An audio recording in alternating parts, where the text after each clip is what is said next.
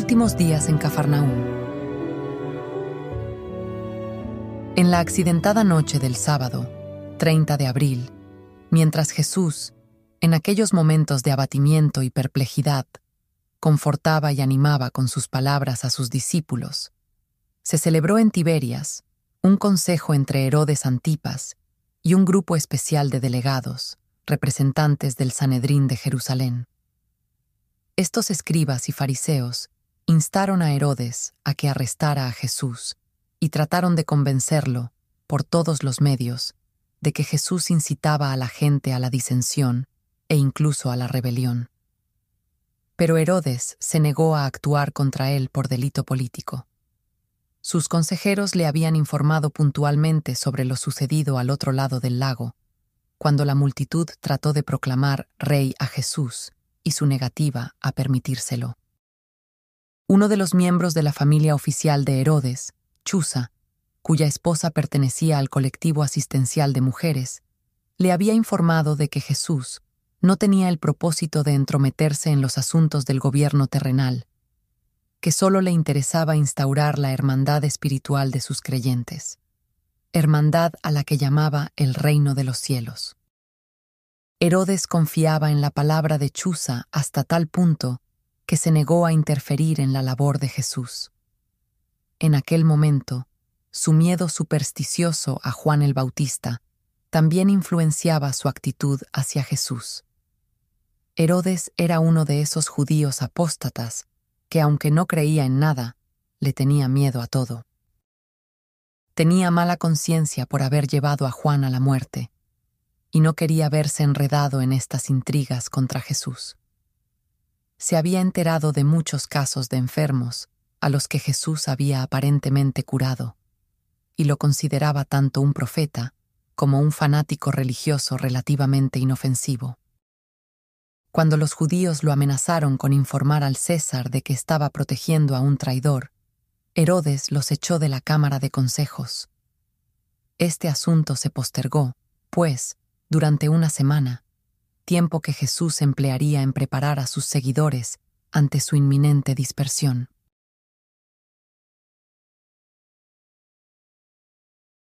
¡1! Una semana de recomendaciones.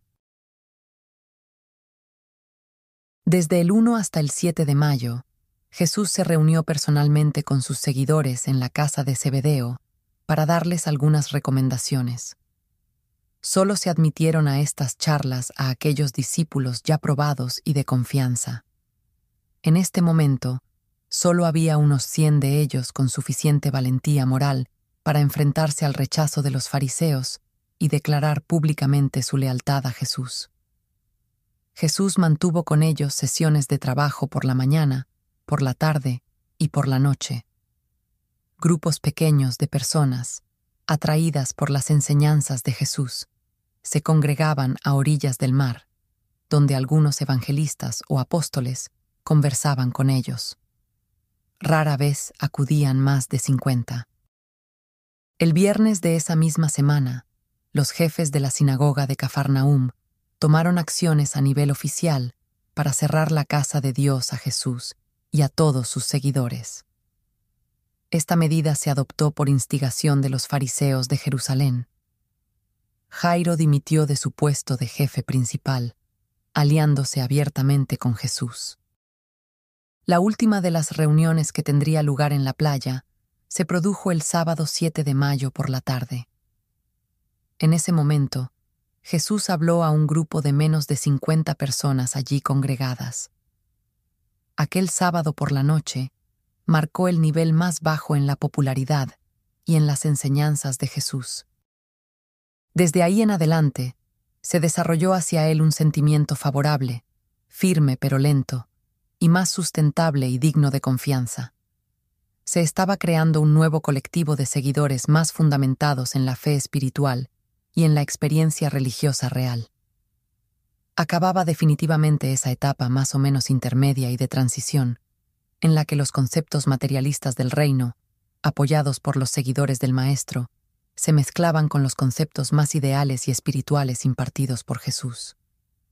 En lo sucesivo, se produciría una proclamación directa del Evangelio del Reino en cuanto a sus grandes objetivos y a su mayor significación espiritual.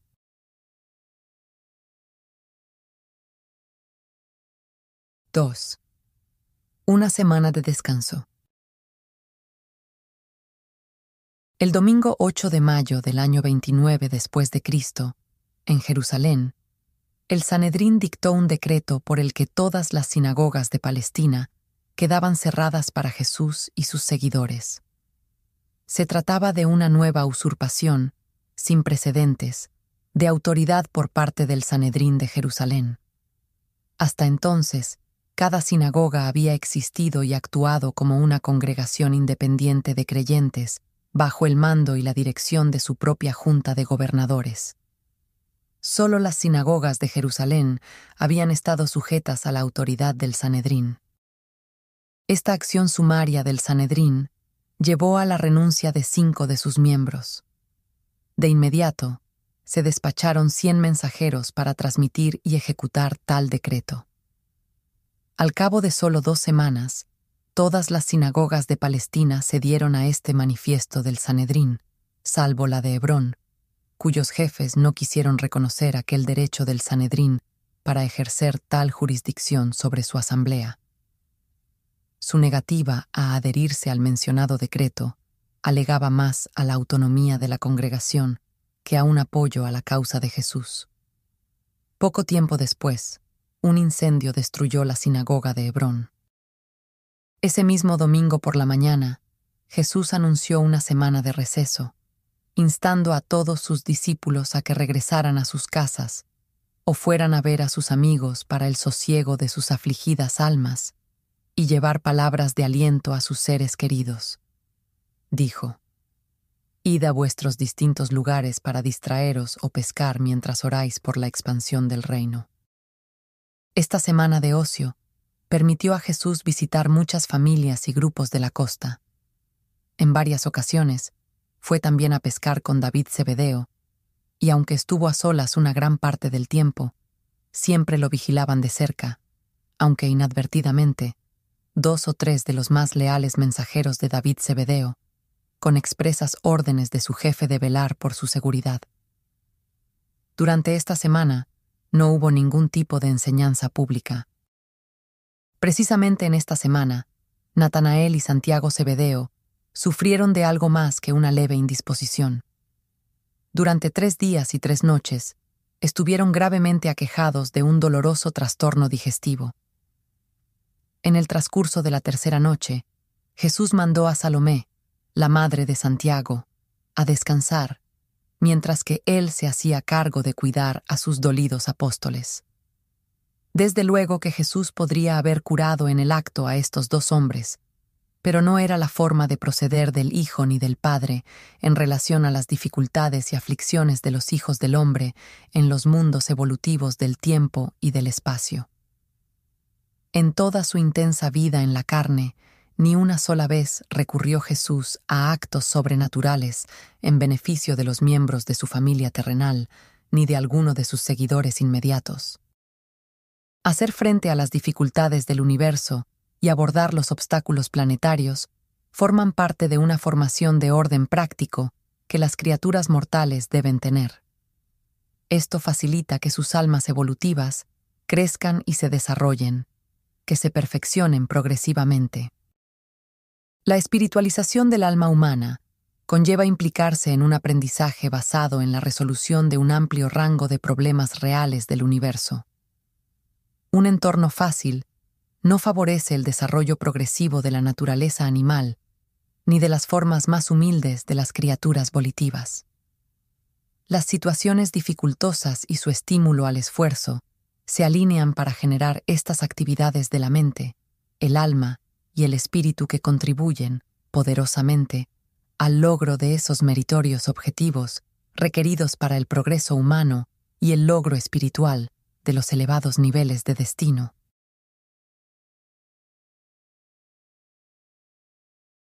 —3. Segundo encuentro en Tiberias.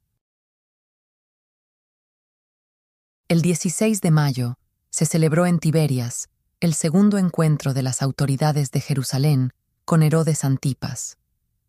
Asistieron los líderes religiosos y políticos de Jerusalén. Los líderes judíos tuvieron la oportunidad de informar, pues, a Herodes de que casi todas las sinagogas de Galilea y Judea estaban cerradas a las enseñanzas de Jesús. Nuevamente, trataron de conseguir que Herodes detuviera a Jesús, pero él se negó a hacer lo que se le pedía.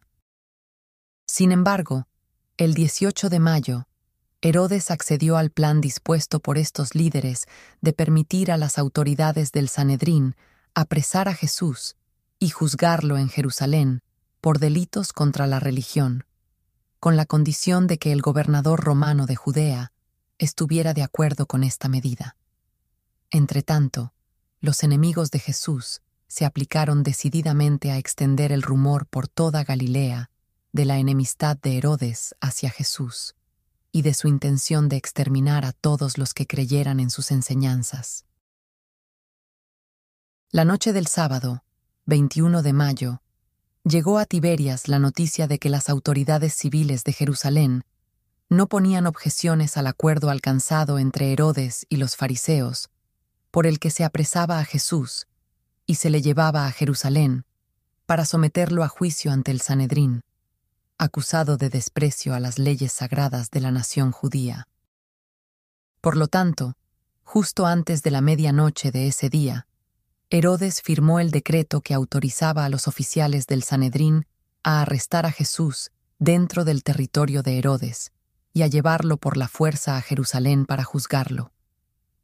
Herodes recibió mucha presión desde muchos lados antes de acceder a conceder este permiso, y sabía muy bien que no cabía esperar que Jesús tuviera un juicio justo ante sus acérrimos enemigos de Jerusalén.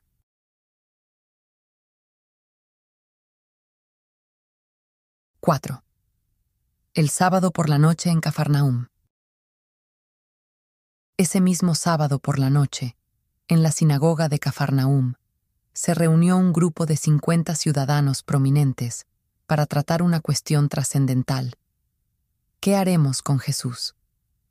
Hablaron y debatieron hasta pasada la medianoche, pero no pudieron encontrar puntos en común para el acuerdo al margen de algunas personas que tendían a creer que Jesús podría ser el Mesías, o al menos un hombre santo, o quizás un profeta.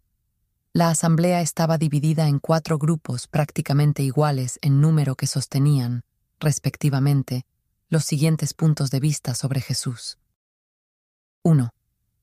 Que era un fanático religioso iluso e inofensivo. 2. Que era un agitador peligroso e intrigante, capaz de promover una rebelión. 3. Que estaba en alianza con los diablos, que podía incluso ser un príncipe de los diablos. 4. Que estaba fuera de sí, que estaba loco, trastornado. Se habló mucho de que Jesús predicaba doctrinas desconcertantes para la gente ordinaria. Sus enemigos mantenían que sus enseñanzas eran inviables, que se correría el peligro de que si la gente realmente intentara vivir de acuerdo con sus ideas, todo se desmoronaría. Y los hombres de numerosas generaciones posteriores han dicho lo mismo. Incluso en los tiempos de más iluminación de estas revelaciones, es la opinión de muchos hombres inteligentes y bien intencionados que la civilización moderna no podía haberse erigido sobre las enseñanzas de Jesús. Y en parte, tienen razón. Si bien todos estos escépticos olvidan que, sobre sus enseñanzas, se podría haber construido una civilización mucho mejor, y de que así será alguna vez. En este mundo, nunca se han llevado a efecto las enseñanzas de Jesús a gran escala, al margen de los frecuentes intentos, poco entusiastas, por seguir las doctrinas del llamado cristianismo.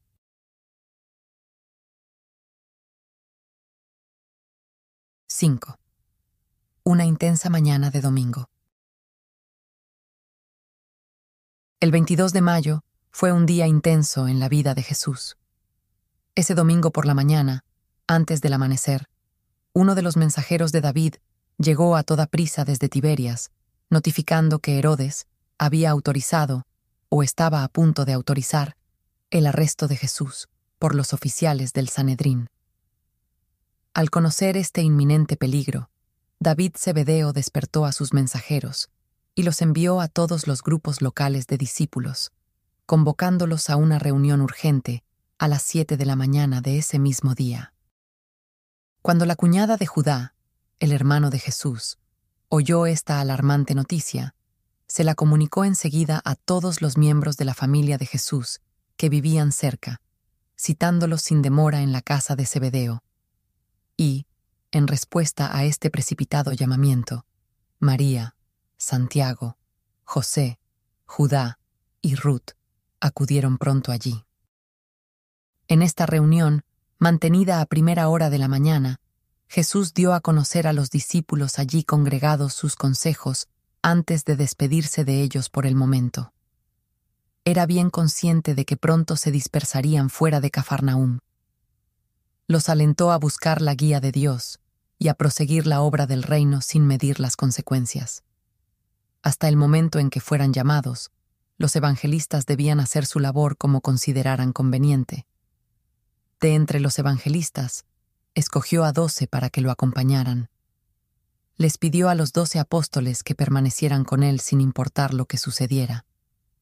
Recomendó a las doce mujeres que se quedaran en la casa de Zebedeo y en la de Pedro hasta que enviara por ellas. Jesús dio su consentimiento a que David Zebedeo continuara con el servicio de mensajería por todo el país, y éste, al despedirse después del Maestro, dijo, Maestro, sal y haz tu labor. No dejes que los intolerantes te atrapen, y no dudes de que los mensajeros te acompañarán. Mis hombres nunca perderán el contacto contigo y, a través de ellos, estarás informado sobre el progreso del reino en otras partes del territorio, y, a su vez, gracias a ellos, sabremos todos de ti. Nada de lo que me ocurra a mí interferirá con este servicio, porque ya he nombrado a un primer, a un segundo y hasta a un tercer jefe de mensajería como sustitutos. No soy maestro ni predicador, pero está en mi corazón hacer esto, y nadie me detendrá. Sobre las 7.30 de esa misma mañana, Jesús dirigió unas palabras de despedida a casi cien creyentes que se agolpaban en el interior de la casa para oírlo. Aquel fue un momento de gran solemnidad para todos los presentes, pero Jesús parecía estar inusitadamente feliz. Era de nuevo el mismo de siempre. La seriedad de las últimas semanas había desaparecido, y sus palabras de fe, esperanza y valor sirvieron a todos ellos de inspiración.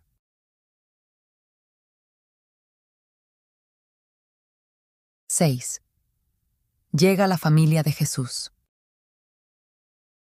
Así pues, sobre las ocho de la mañana de ese domingo, cinco miembros de la familia de Jesús en la tierra llegaron allí tras el urgente llamamiento de la cuñada de Judá. De toda su familia en la carne, solo Ruth creía firme y perseverantemente en la divinidad de su misión en la tierra. Judá, Santiago e incluso José aún mantenían su fe en Jesús, pero habían dejado que el orgullo interfiriera con su buen juicio y sus auténticas inclinaciones espirituales.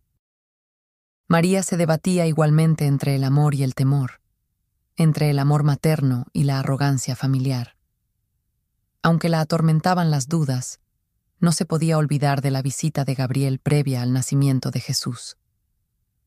Los fariseos habían tratado de persuadir a María de que Jesús estaba fuera de sí, de que era un demente. La instaron a que fuera a verlo con sus hijos, y que trataran de convencerlo para que no continuara con su enseñanza pública. Le aseguraron a María que, si se le permitía seguir adelante, la salud de Jesús se quebraría y que la deshonra y el oprobio sobrevendrían sobre toda la familia. Y así, cuando se enteraron por la cuñada de Judá, los cinco partieron de inmediato hacia la casa de Zebedeo. Todos se encontraban en ese momento en casa de María, tras haberse reunido allí con los fariseos la noche anterior. Habían estado conversando con los líderes de Jerusalén hasta muy avanzada la noche, y todos ellos estaban más o menos convencidos de que Jesús actuaba de forma extraña, tal como había estado haciendo últimamente.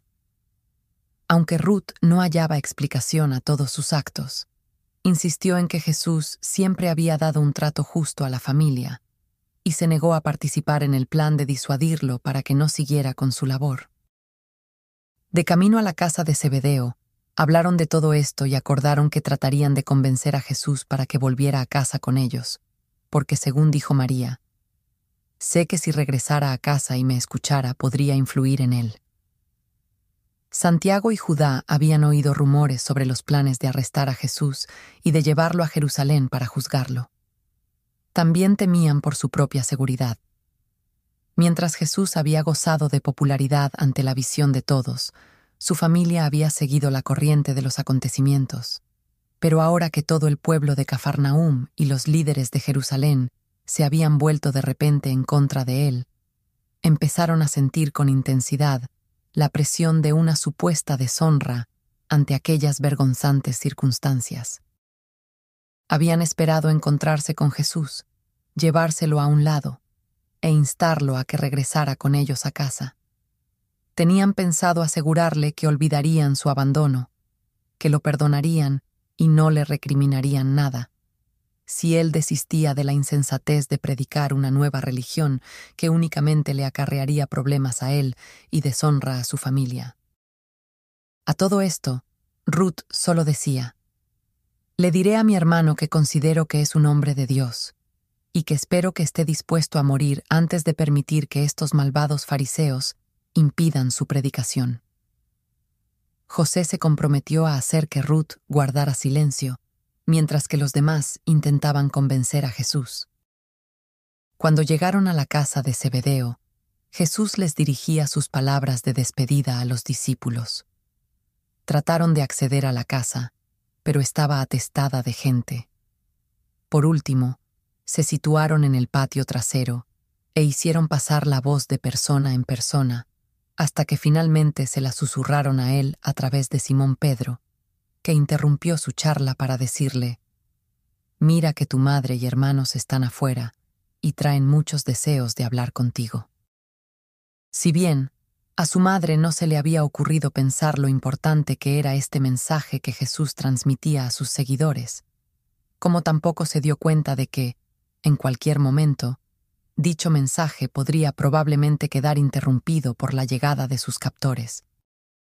Estaba totalmente creída de que, tras tan largo tiempo de aparente distanciamiento, y a la vista del hecho de que ella y sus hermanos habían tenido la deferencia de acudir a él, Jesús detendría su charla y se llegaría a ellos en cuanto supiera que lo estaban esperando. Se trató de otro de aquellos casos en los que su familia terrenal no podía comprender que él debía ocuparse de los asuntos de su padre. Y así pues, María y sus hermanos se sintieron profundamente dolidos cuando, pese a hacer una pausa en sus palabras para recibir aquel aviso, en lugar de ir rápido a encontrarse con ellos, oyeron alzar su melodiosa voz para decir, Decid a mi madre y a mis hermanos que no deben temer por mí. El Padre que me envió a este mundo no me abandonará, ni sobrevendrá sobre mi familia mal alguno. Decidles que cobren ánimo y que depositen su confianza en el Padre del reino. Mas, al fin y al cabo, quién es mi madre y quiénes son mis hermanos. Y extendiendo las manos a todos sus discípulos reunidos allí en la sala, dijo, No tengo madre ni tengo hermanos. He aquí a mi madre y he aquí a mis hermanos. Pues todo aquel que haga la voluntad de mi Padre que está en el cielo, ese es mi madre, mi hermano y mi hermana. Y cuando María oyó estas palabras, se desplomó en los brazos de Judá. La llevaron al jardín para reanimarla, mientras Jesús decía unas últimas palabras de despedida. Hubiese querido ir entonces a hablar con su madre y sus hermanos, pero un mensajero vino a toda prisa desde Tiberias, con la noticia de que los oficiales del Sanedrín estaban de camino con la orden de arrestar a Jesús y de llevarlo a Jerusalén. Andrés recibió este mensaje e, interrumpiendo a Jesús, se lo comunicó. Andrés no recordaba que David había apostado unos 25 centinelas alrededor de la casa de Zebedeo y que nadie podía tomarlos desprevenidos. Por ello, le preguntó a Jesús qué se debía hacer. El maestro permaneció allí de pie, en silencio, mientras su madre, habiendo oído las palabras, Yo no tengo madre, estaba en el jardín recuperándose de la conmoción sufrida. Justo en ese momento, una mujer que se encontraba en la sala se puso de pie y exclamó, Bienaventurado el vientre que te llevó y los senos que mamaste. Jesús, dejando al lado un momento su conversación con Andrés, se volvió y respondió a esta mujer diciéndole, Antes bien, bienaventurados los que oyen la palabra de Dios y se atreven a obedecerla. María y los hermanos de Jesús pensaban que Jesús no los entendía que había perdido el interés por ellos, sin apenas darse cuenta de que eran ellos los que no conseguían entender a Jesús. Jesús sabía perfectamente lo difícil que era para los hombres romper con su pasado. Sabía cómo los seres humanos se dejan influenciar por la elocuencia del predicador, cómo responde la conciencia a los estímulos emocionales, al igual que la mente lo hace a la lógica y a la razón pero también sabía que resulta mucho más difícil convencer a los hombres de que renuncien a su pasado. Es por siempre verdad que todos los que se sienten incomprendidos o no valorados tienen en Jesús un amigo comprensivo y un paciente consejero. Él había prevenido a sus apóstoles de que los enemigos del hombre pueden ser los de su propia casa, pero apenas se había dado cuenta de que esta predicción se cumpliría pronto en su propia vida. Jesús no abandonó a su familia terrenal para llevar a cabo la labor de su Padre. Ellos lo abandonaron a Él. Más tarde, tras la muerte y resurrección del Maestro, cuando Santiago se unió al movimiento cristiano primitivo, se sintió muy dolido por no haber sabido disfrutar en su momento del contacto con Jesús y sus discípulos. Ante estos sucesos en los que se vio inmerso, Jesús decidió guiarse por el limitado conocimiento de su mente humana. Deseaba vivir aquellos momentos con sus compañeros como un mero ser humano. Y Jesús tenía en mente ver a su familia antes de irse. No quiso hacer una pausa en sus palabras de despedida, porque no deseaba que este su primer encuentro tras tanto tiempo de separación se convirtiese en un asunto público tenía la intención de terminar su charla y conversar luego con ellos antes de partir. Pero esta idea se truncó por la conjunción de todos los acontecimientos que pronto seguirían. La urgencia por huir se agravó al llegar por la puerta trasera de la casa de Zebedeo un grupo de mensajeros de David.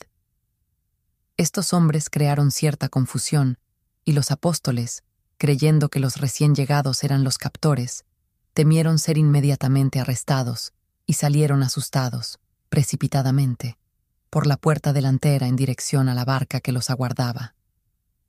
Y todo esto explica por qué Jesús no vio que su familia lo esperaba en el patio trasero.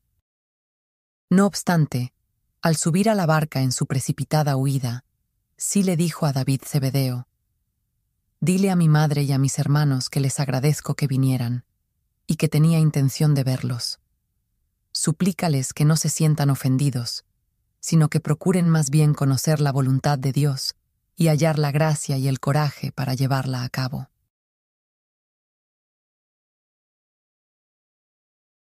—7. La huida precipitada.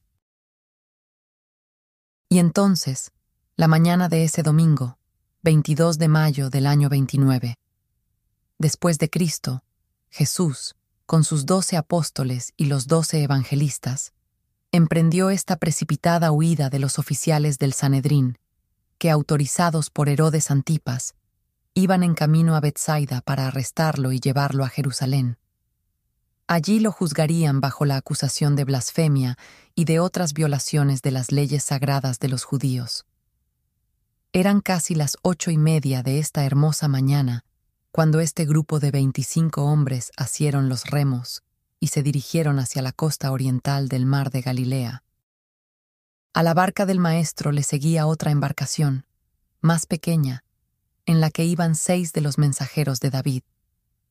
Tenían instrucciones de mantenerse en contacto con Jesús y sus acompañantes, y encargarse de que la información sobre su paradero y seguridad se transmitiera de forma regular a la casa de Zebedeo en Bethsaida, la cual había servido de sede en la labor del reino durante algún tiempo.